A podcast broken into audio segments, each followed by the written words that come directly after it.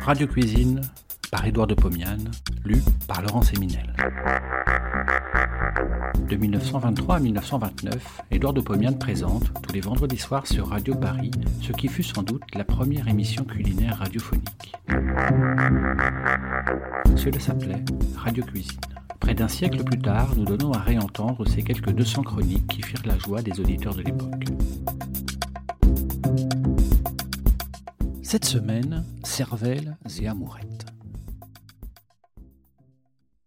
Il est un préjugé très commun, celui de donner à manger de la cervelle à tous les convalescents.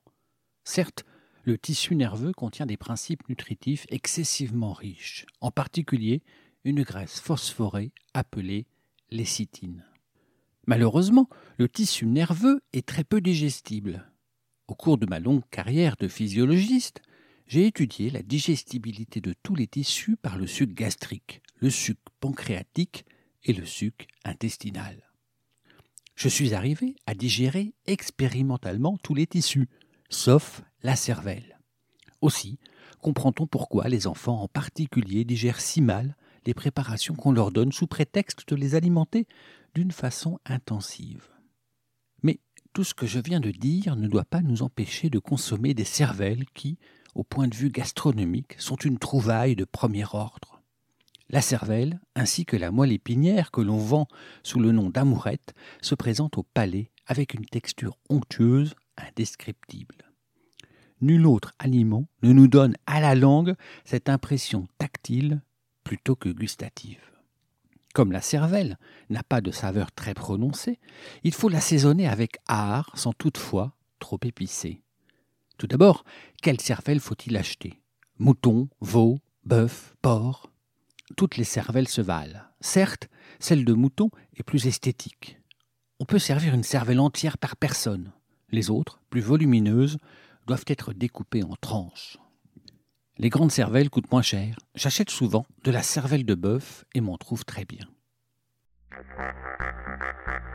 Cervelle au beurre noir. Je vais tout d'abord faire cuire la cervelle à l'eau acidulée. Ensuite, je préparerai le beurre noir, puis j'opérerai le mélange. J'ai acheté une cervelle de bœuf et ses amourettes chez un tripier de Paris. J'admire son magasin et tout ce qu'il vend. Tout est propre, réfrigéré, paré. On ne voit pas une goutte de sang. J'oppose en ce moment la cervelle qui est devant moi à celle que l'on achète chez les bouchers de campagne. Ces dernières sont couvertes de caillots de sang, emprisonnés sous les méninges. Il faut alors nettoyer parfaitement les cervelles, enlever les membranes et laver à grande eau courante. Je plonge cervelle et amourette dans une casserole d'eau bouillante. Cette eau est salée et additionnée d'une cuillère à soupe de vinaigre.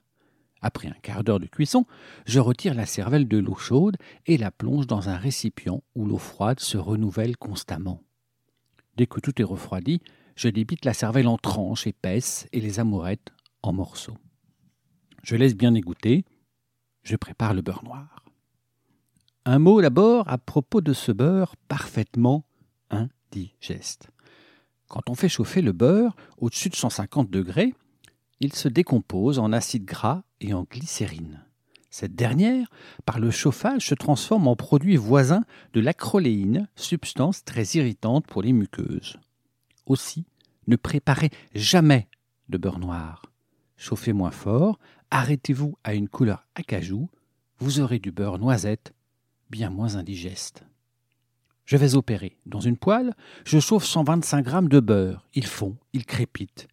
Il devient silencieux, il commence à brunir légèrement.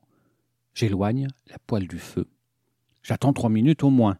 J'ajoute quelques pincées de persil haché et parfaitement essoré dans une serviette. Le beurre se met à crépiter violemment. J'attends le beurre et le persil ont bruni. J'ajoute alors une demi-cuillère à café de vinaigre, toujours loin du feu. Si je n'avais pas attendu mes trois ou quatre minutes, j'aurais eu des projections très désagréables.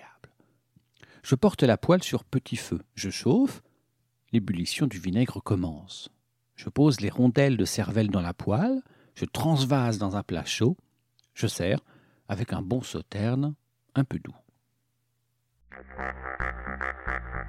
Cervelle en papillote. Je fais cuire une cervelle de bœuf à l'eau acidulée. Je l'ai débitée en tranches, je sale et poivre chacune d'elles. Je prépare des tranches de jambon à la dimension des rondelles de cervelle. Je les tartine légèrement avec du beurre un peu mou. Sur les deux faces de chaque rondelle de cervelle, je colle, grâce au beurre, une rondelle de jambon. Je découpe des ronds de papier écolier. Je les beurre, je place chaque tranche de cervelle parée sur une rondelle de papier. Je rabats le papier et je l'enroule bord à bord.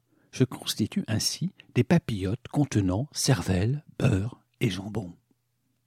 Je range le tout dans un plat beurré, je place au four doux pendant vingt minutes, je porte à table. Surprise. Chacun sa papillote, chacun défait la sienne et se régale. Croquette de cervelle. Je hache une cervelle de bœuf cuite à l'eau. Je lui ajoute moitié de son volume de mie de pain rassis, mouillé au lait et exprimé. J'ajoute un jaune d'œuf cru, du sel, de la muscade râpée. Je façonne des petits médaillons, je les passe à la farine, à l'œuf battu, à la chapelure blanche. Sur le feu, je pose une poêle. Je fais fondre 60 grammes de beurre, je pose les croquettes, je fais rissoler d'un côté, de l'autre. Je sers sur un plat chaud, orné de rondelles de citron, vin blanc, bien entendu. Bon appétit et à la semaine prochaine. Si vous avez aimé cet épisode, vous pouvez retrouver toutes les chroniques d'Édouard de Pomian dans les deux volumes de Radio Cuisine, un livre publié chez Menu Fretin et disponible sur www.menufretin.fr.